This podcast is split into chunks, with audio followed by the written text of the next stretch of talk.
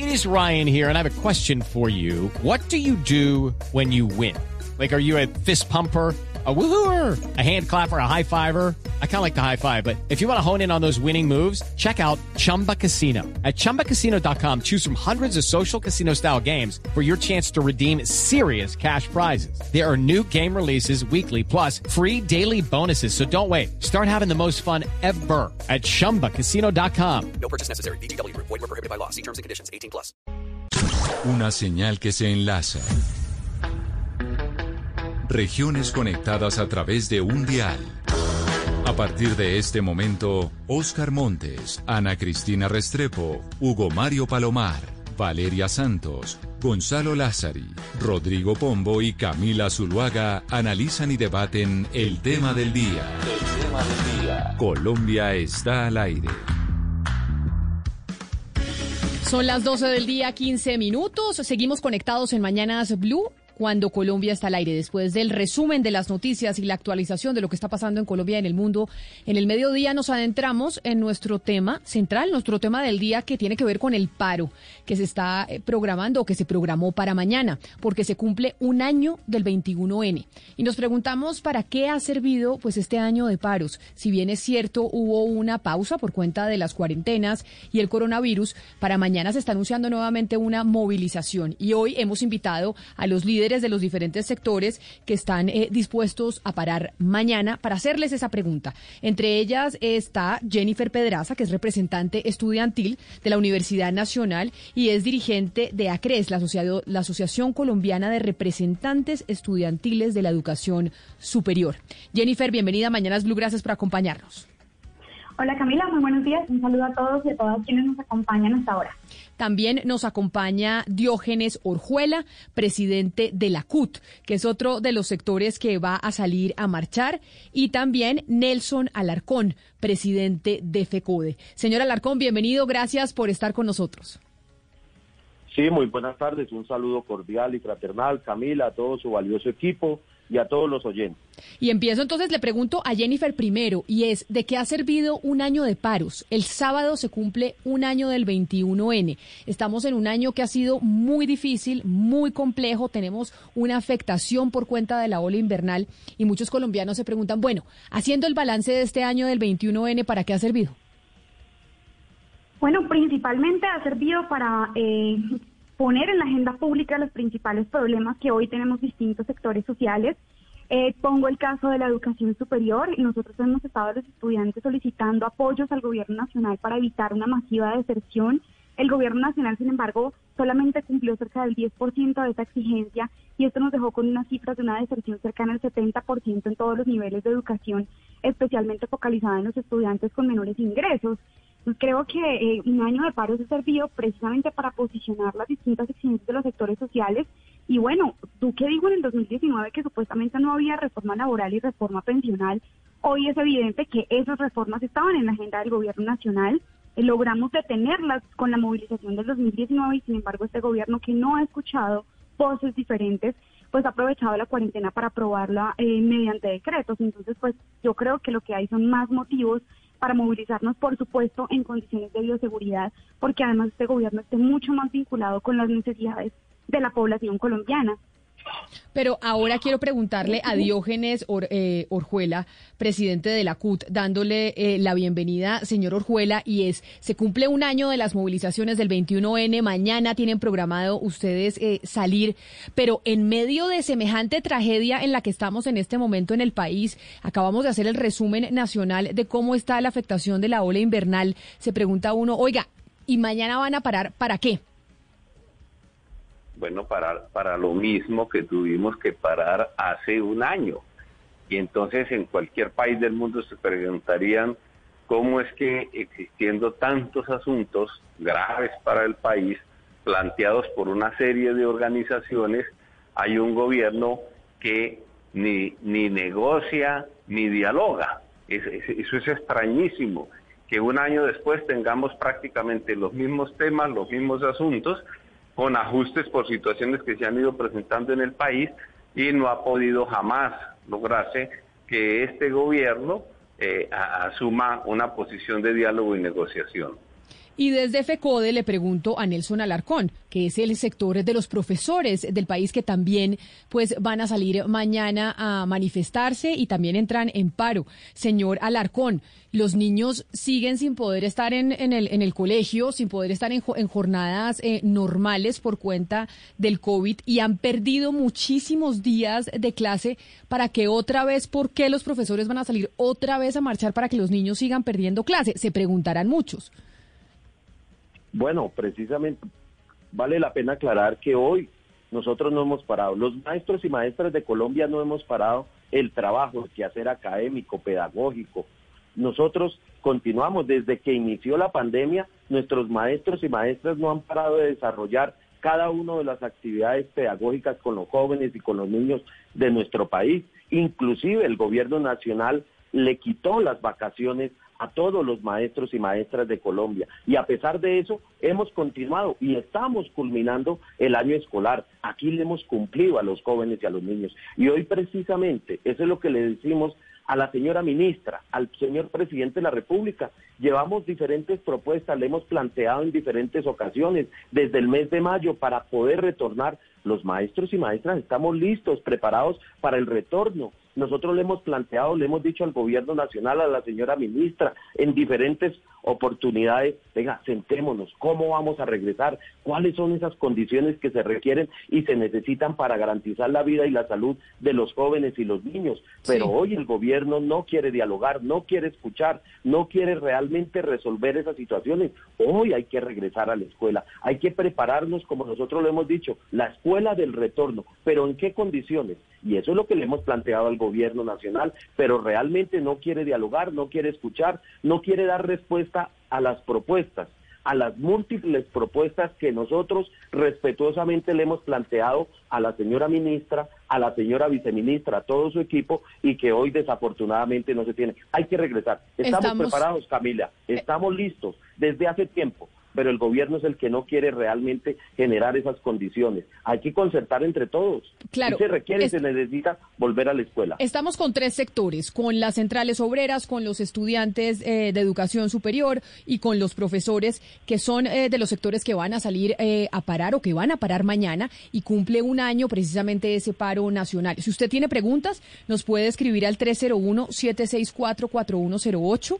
que es nuestra línea de WhatsApp, si tiene preguntas para alguno de nuestros invitados. Y yo antes de darle la palabra a mis compañeros de la mesa de trabajo, Jennifer, quiero eh, preguntarle a usted si cómo va a ser la dinámica del paro mañana, es decir, cuál es la coordinación. Ustedes dicen que van a van a hacer unas manifestaciones con toda la bioseguridad, pero cómo está programada la jornada de mañana. Jennifer. Creo que se me fue Jennifer, pero entonces le pregunto a Diógenes Orjuela. Señor Orjuela, ¿cómo, es, eh, ¿cómo está programado para mañana eh, el paro? ¿Cómo va a ser la logística?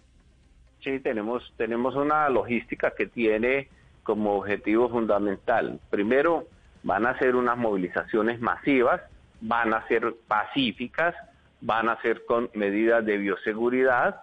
En el caso de Bogotá, por ejemplo, la mayor concentración para iniciar la movilización va a ser en el Parque Nacional. No quita que haya unas pequeñas que lleguen hacia el Parque Nacional y luego nos dirigiremos todos hacia la Plaza de Bolívar. Todo esto en un rango de tiempo de entre 9 de la mañana y máximo 3 o 4 eh, de la tarde. De igual manera, en todas las ciudades del país hay un diseño parecido, coordinado todo esto con las autoridades de cada una de las ciudades del país, en donde hay unos sitios de partida y hay un sitio eh, de llegada. Habrá una lectura de una proclama general que estamos eh, concluyendo en, el Comité Nacional de Paro. Habrá unas intervenciones, habrá cultura, en las marchas va a haber mucho colorido, va a haber mucha expresión artística, bueno, y vamos a decir, aquí estamos con los puntos y los temas que estamos desde hace un año, más lo que se ha ido Señor. generando en el contexto de la pandemia. Se- Señor Diógenes, eh, justamente le quería preguntar sobre eso, porque eso es la pregunta que nos convoca hoy, y es de qué ha servido este paro y qué se ha logrado en este año.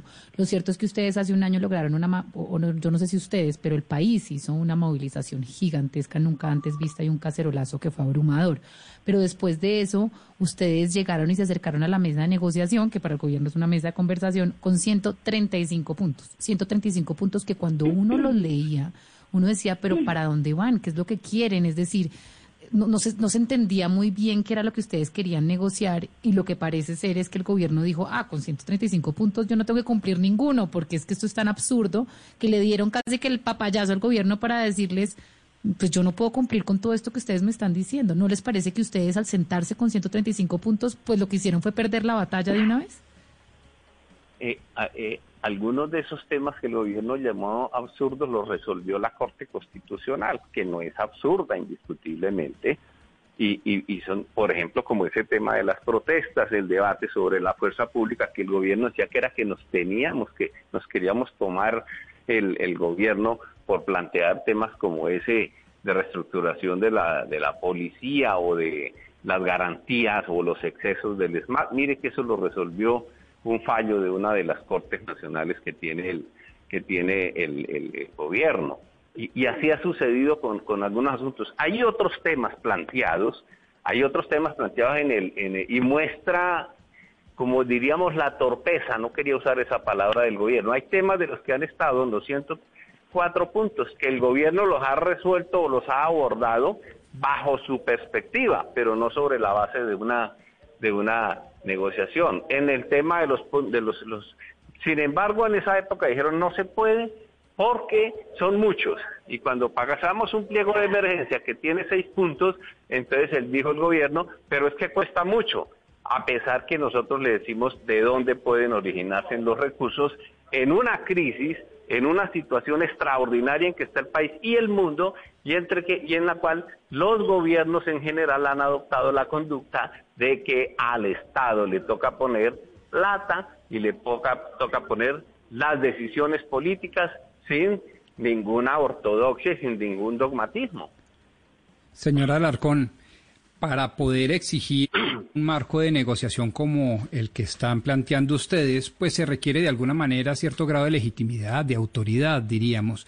Eh, y pues hace curso en las calles colombianas frases como estas, eh, que no se sabe qué es peor, que los profesores vayan a paro o que sigan educando, porque los resultados son desastrosos ¿Usted no cree que este tipo de frases son sintomáticas de lo que la gran, gran, gran mayoría de colombianos está pensando frente a este tipo de exigencias en donde los interlocutores quizás no sean tan válidos? Esta pregunta es para el doctor Alarcón de FECODE, que es el sector de FECODE, el sector de los profesores. Adelante, señor Así lo advertí, señor. Bueno. Bueno, hoy se viene acentuando una estigmatización hacia las organizaciones legítimamente constituidas, como es FECODE, como es nuestra Central Unitaria de Trabajadores, como son las demás centrales, como son las demás organizaciones. Y lo podemos mirar hoy inclusive el partido de gobierno, esa estigmatización que hoy le hace a FECODE permanentemente y que no es de ahora, es desde tiempo atrás, de cómo se ha venido estigmatizando la carrera docente a nuestros maestros y maestras de Colombia. Somos respetuosos de la opinión de cada uno, de cada uno, pero hoy ya ha llegado a otros escenarios que esa estigmatización que ha generado y que ha acentuado en los últimos días su líder natural del Centro Democrático, pero, profesor, el señor Álvaro Uribe Vélez, entonces frente al tema. pero, doctor Alarcón, para despolitizar esto... No, claro, pero, pero perdóneme, porque no se trata de hablar del partido político de gobierno o del expresidente Talo Pascual, sino simplemente, digamos, los resultados. Hay que hacer el recuento, y, y voy para allá, precisamente frente a ese tema. Nosotros hemos propuesto, pero hoy hay una estigmatización grande, y ustedes muy bien lo saben, y los medios de comunicación hacia FECODE, indilgándonos cosas que no corresponden. Nosotros hemos planteado diferentes fórmulas, estrategias eh, políticas que se deben plantear en el tema, políticas públicas me refiero, en el tema del fortalecimiento y el mejoramiento de la calidad de la educación. Nosotros le hemos planteado infinidad de propuestas al gobierno nacional nosotros hemos llamado a todos los partidos, sectores políticos, de, independientemente de la afinidad, de derecha, de centro, de izquierda, al gobierno nacional, empresarios, académicos, intelectuales, a hablar de la educación. Pero como hoy lo, pro- lo propone FECODE, pues nos viven estigmatizando. Hoy, las- hoy el tema de la calidad de la educación no se puede medir con el tema de unas pruebas, como las pruebas PISA y las pruebas AVER. Eso es como nosotros que hemos estado, que hemos tenido el privilegio de pasar por, un, por una universidad y estudios superiores, y en lo cual nosotros decimos, no se puede medir los cinco años bajo un examen la capacidad intelectual, académica, pedagógica de un estudiante. No, hoy se mide, hoy tiene que ser un proceso. Y esa es la discusión de fondo hoy con el gobierno nacional. No se puede Sí, medir sí, con las sí. pruebas saber y las pruebas PISA. Para eso se requieren y se necesitan unas condiciones, capacitación y formación y cualificación docente. Hoy los maestros y maestras se capacitan, se forman, se cualifican con sus propios recursos. En los, en los gobiernos donde realmente hay una mayor inversión en los recursos, pues obviamente hay una mayor eh, eh, capacidad y formación y cualificación y eso se ve transmitido y se genera en los resultados, pero también en las condiciones de nuestros jóvenes y nuestros niños, en el tema de la alimentación escolar, del transporte escolar, de las condiciones o los ambientes escolares dignos que corresponde, que se necesitan y que se requieren. Señora Y hoy reconocemos Alarcón, pero en el es- gobierno, y hoy reconocemos en Sí. el gobierno nacional precisamente que hay y ha dicho, hoy se requiere y se necesita una mayor inversión. Y él lo, plan- y lo ha planteado en las mesas de trabajo, que bueno, unilateralmente levantaron esas mesas como la reforma constitucional al sistema general que hoy se requiere y se necesita para generar esas condiciones verdaderamente como se las merecen nuestros jóvenes y nuestros niños. Aquí hay mucho mucho tema por por hablar frente a este tema. Y nosotros Sí. aquí nosotros el paro, el paro no es nosotros ese no es el objetivo ni la finalidad. Señora Alarcón, nosotros. Aquí queremos soluciones realmente frente a toda la problemática. pero Sí, usted señor. habla de estigmatización de maestros. ¿No será que el sindicato que es FECODE, ustedes, los, los dirigentes de FECODE, se han ganado esa, esos señalamientos por parte de los colombianos? Es que después de ocho meses de pandemia, eh, uno de los sectores que no ha podido reactivarse es el de la educación pública. Sigue FECODE insistiendo en educación virtual cuando no hay buena conectividad en el país. Los estudiantes están seriamente afectados en, en, su, en su educación por cuenta de la decisión de FECODE de no regresar ni siquiera con clases de alternancia. Esperemos a ver si el próximo año regresan. El gobierno está invitándolos a ustedes a que regresen a, las, a los salones de clases. Pero además de eso, pues sí están los maestros prestos, o por lo menos los del sindicato, prestos a participar de las jornadas de paro. Entonces la gente no entiende cómo no pueden regresar a, a clases por temor a, al COVID, pero sí pueden participar de estas jornadas de paro. Vea, vuelvo y reitero y lo aclaro. Nosotros los maestros y maestras de Colombia estamos listos y preparados. Estamos listos. Nosotros se lo hemos planteado desde el, desde el, desde el mes de abril, mayo, en una carta dirigida a la señora ministra, de- donde le dijimos hay que sentarnos, hay que establecer una mesa donde estén y para mirar las entidades territoriales del gobierno nacional, por supuesto, dirigido por la señora ministra, los docentes, los padres de familia, y cómo nos preparamos para retornar. ¿Cómo volvemos? Hoy se requiere y se necesita. Pero los colegios privados ya pudieron hacerlo. ¿Y por qué los públicos Bueno, no? pero, pero, ah, exactamente. Excelente pregunta y lo voy a colocar. El Colegio Rochester en Bogotá, uno de los mejores colegios en Colombia, privados, tuvo que realizar una inversión ¿Aló? y que ¿Aló? tiene todas las condiciones y tuvo que realizar una inversión de 400 millones de pesos Sí. para adecuar y garantizar mínimamente la, la salud y la vida de sus estudiantes y así debe ser.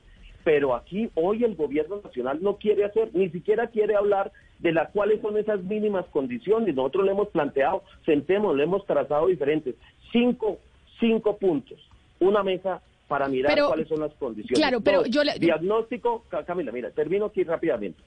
Entonces, dos, diagnóstico de las instituciones, qué es lo que se requiere mínimamente. Tres, cuáles son esas y cómo las implementamos. Cuarto, que se implementen. Y quinto, verificar y estamos listos. Aquí el problema no, que no hay internet y conectividad no es el problema de los maestros. Al contrario, los maestros han utilizado sus propios recursos para aportarle a los jóvenes y a los niños. Comprar paquetes de conectividad, comprar paquetes de WhatsApp, sacar las fotocopias, enviar los talleres, crear el mensajero pedagógico, que es llevarle, recogerlos en la casa del compañero docente o directivo docente y llevárselo a los jóvenes y los niños. Hoy hemos hecho un gran esfuerzo y lo Claro, seguiremos permítame. haci- haciendo. Permítame, señora Alarcón, porque Jennifer, eh, pues representante de, la de los estudiantes, pero de la educación superior, quería decir algo sobre esto específicamente, Jennifer. Claro, es que Camila, yo yo entiendo mucho el planteamiento que tú estás haciendo, sin embargo, me, me, siento un poco identificada con lo que plantea Nelson en términos también de las condiciones que se necesitan para que podamos volver a la presencialidad. Cuando yo decía cuando estábamos en el paro del 2018 que es muy crítico porque imagínate que en los baños de las universidades públicas no tenemos ni papel higiénico nunca, ni jabón, que se los juro que no hay con qué para comprar eso. Entonces uno piensa también en las, y lo digo porque también he estado hablando con las familias colombianas que se preocupan por las condiciones en las que sus hijos van a volver, si los colegios aún no cuentan con los recursos suficientes para tener un ambiente de, de bioseguridad. Recientemente hubo un escándalo, por ejemplo, eh, de nuevo por la alimentación de los niños en los colegios, en el PAE, cuando la Fiscalía aseguró que varios operadores compran carne de burro para alimentar a los niños de los colegios. Yo me siento un poco identificada con lo que dice Nelson porque no es que en las universidades, por ejemplo, tampoco queramos volver a la, a la presencialidad ni nada por el estilo, sino que no tenemos condiciones suficientes aún de bioseguridad para poderlo efectuar. Ese es uno de los problemas que nosotros tenemos. Y frente a la primera pregunta que tú hacías sobre la hora invernal, por supuesto que ese es el problema, digamos, más grave que hoy tiene nuestra sociedad y yo creo que es uno de los puntos adicionales y creo que no, digamos, como que no riñe con el resto de las exigencias y de los problemas estructurales que estamos viviendo todos los Claro, pero yo, se lo preguntaba a Jennifer y en la ola invernal en donde estamos pues, en, eh, pues, muchos en el país movilizándonos para recaudar ayudas para la gente que se la está pasando muy mal porque ha lo ha perdido absolutamente todo, es decir, su casa lo ha perdido absolutamente todo. Y los paros nacionales obviamente le restan productividad a la nación, eso es un hecho. O sea, cada vez que hay un paro se le resta productividad a la economía, que de hecho ya entró en recesión. Entonces, por eso la pregunta que nos queríamos hacer en este programa con ustedes, que son los que nos pueden responder, es, oiga, ¿para qué ha servido un año de paros? Estamos en este momento en ola invernal, estamos eh, con en recesión económica. Los paros y parar la actividad, por supuesto que afecta mucho más la economía. ¿Para qué nos va a servir el paro de mañana? Bueno, primero, pues yo, yo la verdad no creo que los paros sean los culpables de la situación social y económica crítica de San No, no, no, nadie ha dicho eso, nadie ha dicho eso. O que, digamos, tengan una posibilidad claro de que no. la situación económica. De hecho, estaba viendo que días, y bueno, quiero decir que, por ejemplo, como ACRES, nosotros hemos puesto desde el movimiento estudiantil hemos movilizado toda nuestra gente para intentar también recolectar ayudas y sobre todo estamos llamando la atención sobre que eh, las islas pues vuelvan a ser y sean, sean más bien una prioridad dentro de la agenda pública del país. Ahora, un día de paro, pues nosotros lo estamos haciendo porque el gobierno nacional realmente se ha negado a tener cualquier tipo de negociación. Eh, ahorita que hablaban ustedes de los puntos del pliego, el primer punto de cuando teníamos un, un pliego de 10 puntos era que no se aprobara la reforma tributaria y al tiempo que estábamos conversando el gobierno lo estaba aprobando. Nunca había una voluntad real política por parte de este gobierno de conversar con quienes tenemos propuestas diferentes y tal vez mejores. Y eso también nos pasó a los estudiantes en el 2018, que Duque decía que nosotros no teníamos propuestas, que no había plata para financiar lo que estábamos pidiendo y cuando nos sentamos a negociar les, les demostramos junto con los profesores universitarios que sí había de dónde pero eso fue sobre la base de que los estudiantes salimos a las calles a marchar y que nos ganamos el respaldo de la sociedad colombiana, que el gobierno, muy a regañadientes, se sentó a negociar, pero esa actitud, eh, digamos, por el contrario, Duque ha sido un gobierno muy intransigente que no se ha sentado a negociar con quienes tenemos tal vez una percepción distinta de cómo resolver los problemas de Colombia. Jennifer, hace un año, en el 21 de noviembre, pues eh, se buscaba un poco ser como Chile. Ya Chile va frente a una constituyente. Yo sé que ustedes, pues, no buscan obviamente una constituyente y tienen un, un pliego de peticiones en el que usted misma nos ha dicho, pues, que no se ha cumplido sino el 10%, pero el país también está muy distinto en este momento por el COVID, bueno, el invierno, lo que hemos estado hablando. En una negociación hay que ceder de parte y parte. En ese pliego de peticiones, para ustedes, ¿qué es innegociable? O sea, ¿qué no podría, que, que no podría, que, sería un inamovible? ¿Qué es para ustedes algo que no puede quitarse? Mira, lo que pasa es que, y me parece súper buena tu pregunta, porque del pliego que nosotros teníamos en el 2019, eh, digamos que sigue siendo vigente, las exigencias que allí existen siguen siendo a, nuestro juicio necesarias, pero nosotros actualizamos esos puntos y establecimos un pliego de emergencia de 10 puntos muy concretos que responden a la situación nueva de la pandemia del país. Si me preguntas en el caso de los estudiantes, nosotros teníamos un punto muy claro en el pliego anterior, que era el cumplimiento pleno de los acuerdos. Seguimos exigiendo que se cumplan los acuerdos que ganamos en el 2018, pero por la pandemia, por ejemplo, el punto central o la urgencia más grave que hoy tenemos los estudiantes tiene que ver con la matrícula cero. Eso ni siquiera, el gobierno ni siquiera estaba dispuesto a conversarlo, ni siquiera en la mesa que no era del Comité de Paro, sino la de Educación Superior que se, que se estableció en el 2018, y el gobierno nacional sencillamente hace pues ignora, ignora lo que nosotros les estamos planteando. Entonces yo no puedo decirte qué es lo que nosotros estaríamos dispuestos a ceder o a no ceder, porque ni siquiera ha habido una conversación con el gobierno nacional. Nosotros les hemos llamado, y lo vuelvo a hacer acá en Blue Radio, les llamado al gobierno nacional a que se sienta a negociar con el Comité Nacional de Paro ese pliego de emergencia que hemos construido que tiene puntos tan básicos como que le paguen a los trabajadores del sector de la salud, que son quienes más han puesto el pecho en el marco de la pandemia, la necesidad de implementar condiciones de bioseguridad para, para regresar a la presencialidad, la, la matrícula cero, cosas por el estilo que a mi parecer hoy son supremamente urgentes, pero pues no hemos recibido respuesta alguna del gobierno nacional y es una actitud muy intransigente en este contexto. Entonces, pues no, no es como que nosotros nos levantemos pensando, uy, hoy estoy que me paro, que paraliza toda la economía, sino que hacemos un llamado al gobierno nacional a que atienda estos puntos que tal vez no están en sus prioridades, porque eh, según lo que hemos visto hasta ahora, no hace parte de sus prioridades y pues creemos que eh, vale la pena por lo menos entablar una, una negociación sobre esos puntos. Pero hasta ahora pues nunca nos han contactado ni nada, mujeres. Sí, Jennifer, permítame leer algunos mensajes que nos llegan hasta ahora a través de nuestra cuenta de WhatsApp y también a través de Twitter. Por ejemplo, Alexander dice, yo estoy de acuerdo con las movilizaciones porque el país ya está cansado de tanto atropello por parte del gobierno. Gilberto menciona, las movilizaciones son una minoría escandalosa, violenta y destructora. ¿Y qué pasa con los que no protestamos, que somos una mayoría y tenemos que salir a buscar créditos? Por ejemplo, Omar dice, yo pienso que las movilizaciones son utilizadas para desestabilizar el país. Por otra parte, aquí nos comenta Rubén, no estoy de acuerdo con las marchas porque todas son infiltradas por las guerrillas y los terroristas venezolanos. Pero yo le tengo una pregunta que hace un oyente y se la hago al señor Orjuela de la CUT. Señor Orjuela, le traslado la pregunta del oyente Francisco. Eh, los que están con el paro no representan ni siquiera el 1% de la población de Bogotá y mucho menos de Colombia, exactamente los que salen a marchar. Entonces, ¿a quiénes ustedes representan? Orjuela, ¿me oye? Señor Orjuela. Eh, señor Orjuela, ¿nos escucha? ¿Nos escucha? No creo que se nos fue, pero yo lo veo ahí en, en la cámara del señor Juela, pero eso yo creo que se lo puede, pues finalmente el, el, profesor Alarcón representa a los profesores de FECODE, los estudiantes, eh, Jennifer, pues representa a los, a los, a los estudiantes eh, de la educación superior, Y, y, pues el presidente de la CUT representa a los, a los trabajadores. Y, pero la pregunta es, eh, señor Orjuela, ¿qué hace el oyente? ¿Cómo se llama el oyente? ¿Francisco? Se llama Francisco Camila. La pregunta se, la traslado nuevamente al señor Orjuela. Eh, los que están marchando, los que apoyan el paro, no representan ni el 1% de la población total de Bogotá y mucho menos de Colombia, exactamente los que salen a marchar. Entonces, ¿a quiénes ustedes están representando, señor Orjuela? Creo que no está Orjuela, sino está Julio Roberto Gómez. Creo que está Julio Roberto Gómez en la línea. Doctor Gómez, ¿está usted acompañándonos también como representante de las centrales obreras? Sí, bueno, ustedes me llamaron, entonces aquí estoy el, para responder las, las, inquietudes que se plantean. Y a propósito de la pregunta que hace el distinguido oyente, es una lectura que él tiene equivocada de la representación del, del movimiento sindical. El movimiento sindical, por ejemplo, eh, negocia eh, un, eh, Señor Gómez.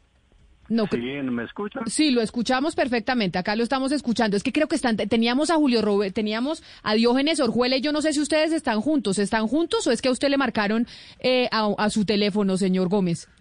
No, sí estamos, estamos juntos Señor Gómez, creo que se están en la tecnología que nos atropella a todos, no se preocupe, ¿usted me escucha? Yo le estoy escuchando muy bien. Claro, pero entonces está Diógenes y están Julio Roberto Gómez, ¿están juntos ustedes dos y Diógenes le pasó el teléfono a Julio Roberto? No, no, no, no, no, no, él, él está en otro lugar seguramente. Yo sé, sé no, creo que vamos a mirar acá con producción para que arreglen esta situación porque es que estamos teniendo eh, problemas de, mm, de, producción y estamos teniendo problemas con, eh, con, con, las llamadas. Pero yo le pregunto al, eh, señor Alarcón. Y es, señor Alarcón, frente a la pregunta que hacía mi compañera Valeria a mm, Diógenes Orjuela de la CUT, a ver si los, logramos solucionar el problema en producción. Y es, ante tantas peticiones que se mezclan estudiantes, trabajadores, que se mezcla FECODE, el paro nacional es, como su nombre lo indica, el paro nacional. Al final, ante tantas eh, pliego de peticiones, tantas cosas que se requieren, eh, ¿no creen ustedes que deberían disminuirla y hacer unas peticiones específicas en esta Mesa Nacional del Paro para que no salga el gobierno a decir lo que siempre ha dicho y es, oiga, es que piden tanto que es imposible cumplir? Bueno, mira, hagamos, podemos hacer un recuento cuando el gobierno nacional, el presidente Iván Duque, tomó la determinación dentro de su legitimidad y autonomía de realizar un diálogo social, recogieron 16 mil propuestas del pueblo colombiano. 16 mil. Nosotros planteamos 105 temas. En ese escenario recogió 16 mil y sería importante contestarle, eh, perdón, preguntarle al señor presidente, a, al doctor Diego Molano, quien era el vocero o es el vocero, no sé qué haya pasado con esa circunstancia porque nunca más nos volvimos a, a conectar ni a reunir pero realmente 16 mil propuestas que hizo el pueblo colombiano en todos los ámbitos, en salud, en educación, en ambiente, en seguridad, en derechos humanos, en todas las cosas. Nosotros planteamos 105 puntos que eso. Obviamente, todos los puntos es para dialogar y negociar, para concertar. Aquí no hay una situación eh, prevalente y decir este sí, este no. No, pues hay que sentarnos. Pero ¿cómo lo sabemos? si el gobierno nacional no quiere dialogar, no quiere sentarse, no quiere concertar, hoy no quiere hablar con el pueblo colombiano. Y de una u otra manera nosotros representamos al pueblo colombiano, tenemos una legitimidad, tenemos en el marco de la Constitución Política Nacional, de la libertad de expresión, de la libertad eh, de asociación sindical. Eso es como decir de pronto entonces un gobernante cuando se elige entonces, si el presidente, voy a colocar este ejemplo, entonces el señor presidente de la República, elegido popularmente, obtuvo 10 millones de votos aproximadamente, entonces no representa al país, claro que representa el país. ¿Sí? Entonces, hoy tenemos que hacer ese diálogo, tenemos que hacer esa concertación, y por eso lo que llevamos un año, un año que se cumple el próximo sábado, un año solicitándole, diciéndole, hay que sentarnos, hay que dialogar, hay que concertar, hay que llegar a acuerdos pero es hoy, hoy es un gobierno que no escucha, que no dialoga, que no quiere hablar ni cumplir los diferentes acuerdos. Y lo hablo desde el sector de la educación. El año inmediatamente anterior hicimos 36 acuerdos con el gobierno nacional y no volvieron a convocar los, los, los elementos y las mesas de trabajo y para cumplir esos acuerdos que hoy se requieren y se necesitan. Hoy nosotros la finalidad no es el paro. Mire, nosotros salimos porque hoy el gobierno con sus malas políticas nos obligan a salir a las calles. Pero si la finalidad no es el paro, entonces ¿cuál es la finalidad? O sea, la finalidad no es el paro, la finalidad, es cuál. Camila, la finalidad es que el gobierno nacional se siente a dialogar y concertar y llegar a unos acuerdos sobre la base de nuestros pliegos, sobre ese pliego de los 105 puntos. Nosotros es lo, que hemos dicho. En ese entonces, el año inmediatamente anterior y al comienzo del año, del presente año, le dijimos al doctor Diego Molano y al, doctor Angelino Garzón, que fueron los voceros eh, del señor presidente de la República, sentémonos a dialogar y concertar. Nunca más nos volvieron a llamar, nunca más nos volvieron a concertar, a convocar, perdón. Eso es lo que estamos exigiéndole. Oiga, señor presidente de la República, le hacemos el llamado respetuoso al señor presidente de la República sentémonos a, negociar y a dialogar y a concertar.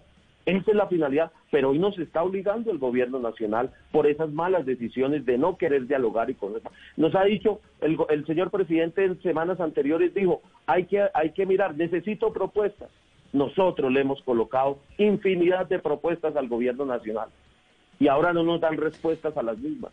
De diferentes formas, maneras se lo hemos planteado, pero hoy no hay respuestas un gobierno que realmente no escucha.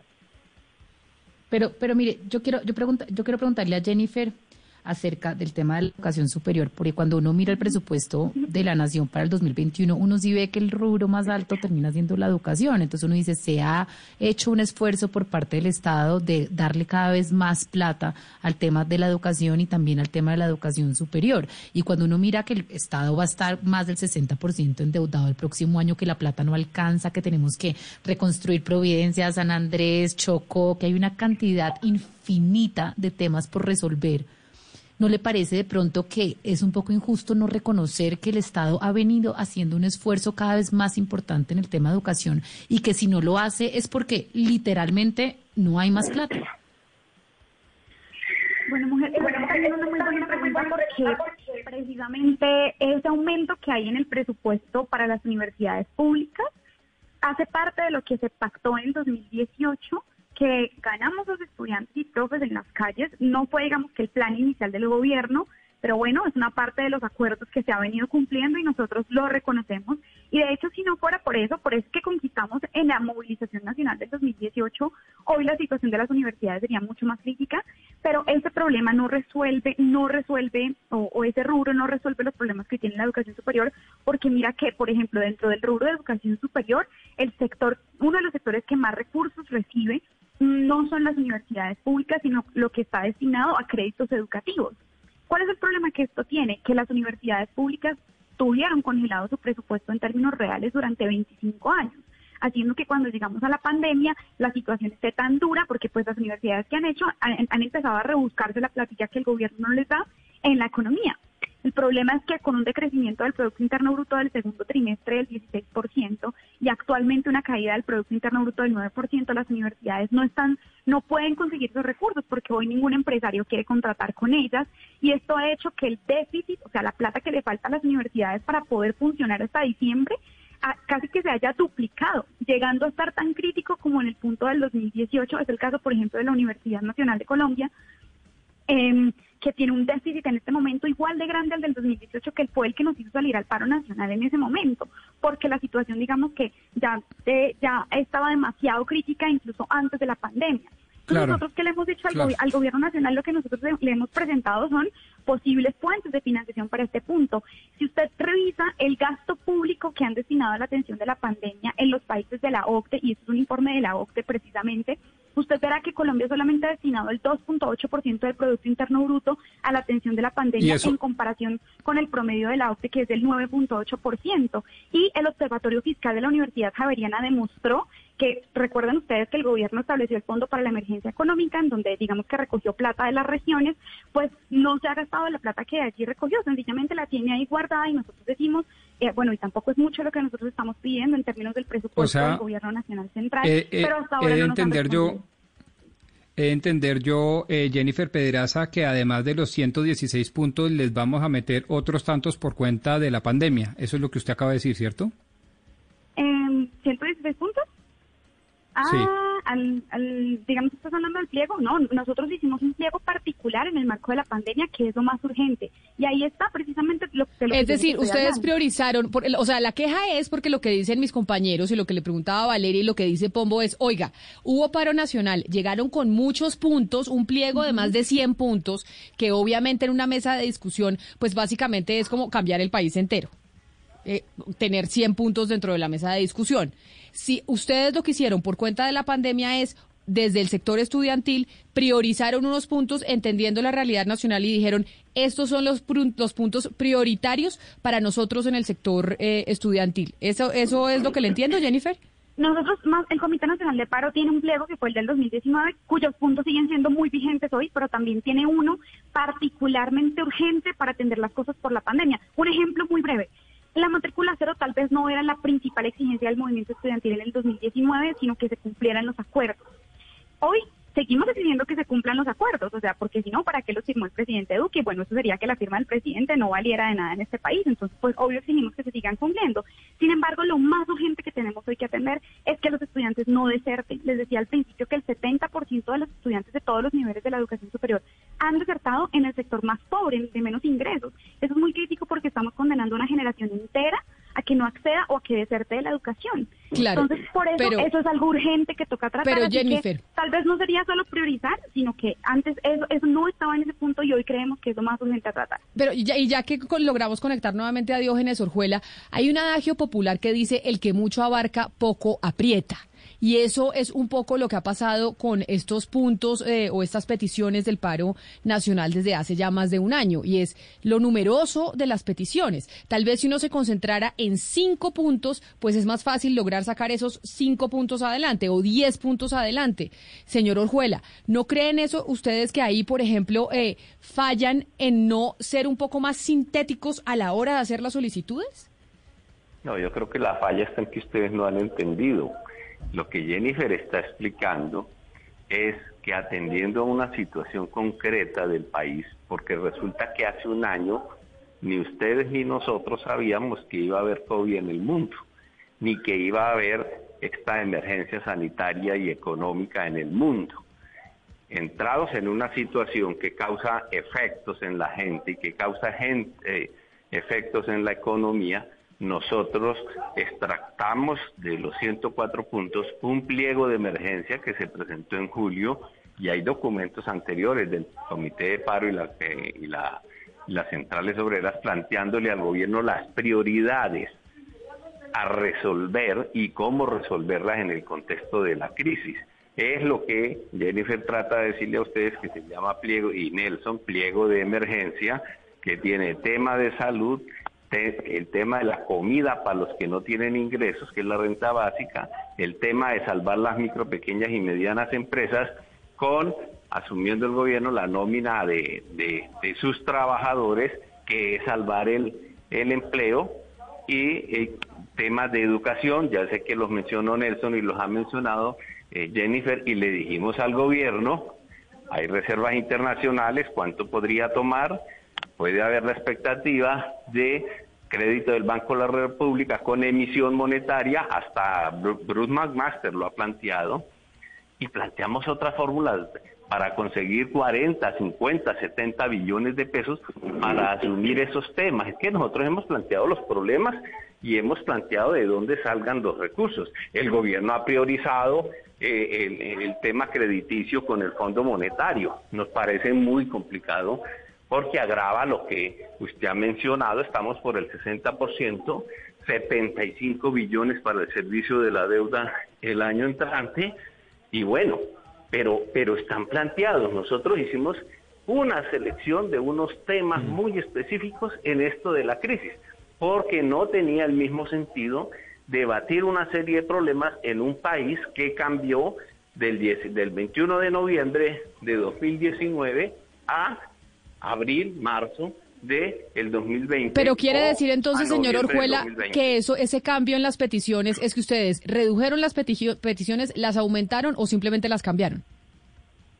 Ni las redujimos ni las cambiamos. Entonces, las de los 104 puntos seleccionamos cinco grandes problemas del país en el tema de la, en el, en el, en el momento, en este momento que estamos atravesando de crisis sanitaria y, y crisis económica para que esos temas, porque son neurálgicos para el pueblo colombiano. O sea, sí hicieron, sí, hicieron, sí decantaron y escogieron cinco puntos para poder entrar en esa negociación. Es que eso me parece ya un poco, y pues con mucho respeto se le digo a la Mesa Nacional del Paro, pues más sensato, decir, oiga, vamos a, discutir sobre cinco puntos y vamos a marcar la agenda sobre esos cinco puntos. el país cambió. Claro, no, pero pero eso en cualquier pero eso en cualquier negociación, doctor Orjuela, eso en cualquier negociación le dicen a uno, escoja sus batallas, escoja cinco cosas que va a negociar y no 250, porque entonces al final no termina negociando ninguna, le decían a uno las mamás. Los 250 te los estás inventando tú porque nunca ha habido 250. Claro, no, no, no, esto es esto es esto es un decir, más de 100. 115. 115. Pero 115 sí. Con 13 104 con 13 ejes y que hoy como eje general de discusión hemos planteado lo que se llama el pliego de emergencia, ¿sí? con unos puntos que absolutamente nadie nos puede negar que son los temas más importantes de lo que está a lo que está asistiendo. O sea, de 113 hicimos una depuración a pasar a 5 por cuenta de la pandemia. Si no, hubiéramos seguido en esos 113. Estuviéramos en el mismo país de- del 21 de noviembre del 2019, estaríamos en el debate de los 104 puntos con los 13 ejes. Exactamente, y así es correcta ya tu apreciación. Y entonces ahora ya para cerrar, porque nos quedan dos minutos, y yo creo que usted, Diógenes Orjuela, nos puede eh, hacer el cierre ya para explicarnos entonces. Mañana inicia el paro nacional, ¿a qué horas? ¿Y en qué ciudades? ¿Y termina a qué Mañana. horas? Mañana, en todas las ciudades del país, la expresión del paro se va a hacer a través de movilizaciones, que generalmente en todo el país van a tener un punto, un, un punto o unos puntos de arranque a las 9 de la mañana y van a tener unos puntos de un punto de llegada en todas las ciudades donde se programen pasado el mediodía, 1, 2 y 3 de la tarde, y esperamos que a las 4 de la tarde, en general, todo este ejercicio de movilización ya haya terminado. Y están esperando que cuánta gente salga más o menos mañana a esta convocatoria de paro nacional que ustedes están haciendo. Sí, aproximadamente hubo unas 250 mil personas que se movilizaron el, 21, el pasado 21 de octubre. Nosotros aspiramos a doblar la participación en esta jornada. Y siendo sinceros, acá los tres han dicho constantemente, este gobierno no ha querido sentarse a hablar. No ha querido, a pesar de que hemos tenido múltiples eh, manifestaciones sociales. ¿Ustedes creen que mañana van a tener algún tipo de respuesta del gobierno o no? ¿O es simplemente también salir a marchar, hacer la, come- la conmemoración del 21N y decirle al país, aquí todavía tenemos estas peticiones sobre la mesa? Nosotros hemos dicho, el presidente Duque ni dialoga ni negocia. Mientras mantenga esa actitud, nosotros nos continuaremos movilizando. Pues son los tres líderes, eh, tres líderes del paro nacional que mañana van a conmemorar un año del 21N que se cumple el sábado, pero van a salir mañana a las calles, precisamente desde FECODE, el profesor Nelson Alarcón que nos atendió, muchas gracias, desde la Asociación Colombiana de Representantes Estudiantiles de Educación Superior, eh, la representante Jennifer Pedraza, y desde la CUT, el doctor Diógenes Orjuela. A los tres, mil gracias por, por atendernos. Vamos a ver cómo se desarrolla este paro mañana y qué responde el nacional frente a las peticiones ya depuradas que tienen sobre la mesa. Es la una de la tarde en punto. A ustedes mil gracias por habernos acompañado. Ya llega Meridiano Blue y nosotros mañana a las diez y media de la mañana nos volvemos a encontrar. With the Lucky Land slots, you can get lucky just about anywhere. This is your captain speaking. Uh, we've got clear runway and the weather's fine, but we're just going to circle up here a while and uh, get lucky. No, no, nothing like that. It's just these cash prizes add up quick. So I suggest you sit back, keep your tray table upright, and start getting lucky. Play for free at LuckyLandSlots.com. Are you feeling lucky? No purchase necessary. Void where prohibited by law. 18 plus terms and conditions apply. See website for details.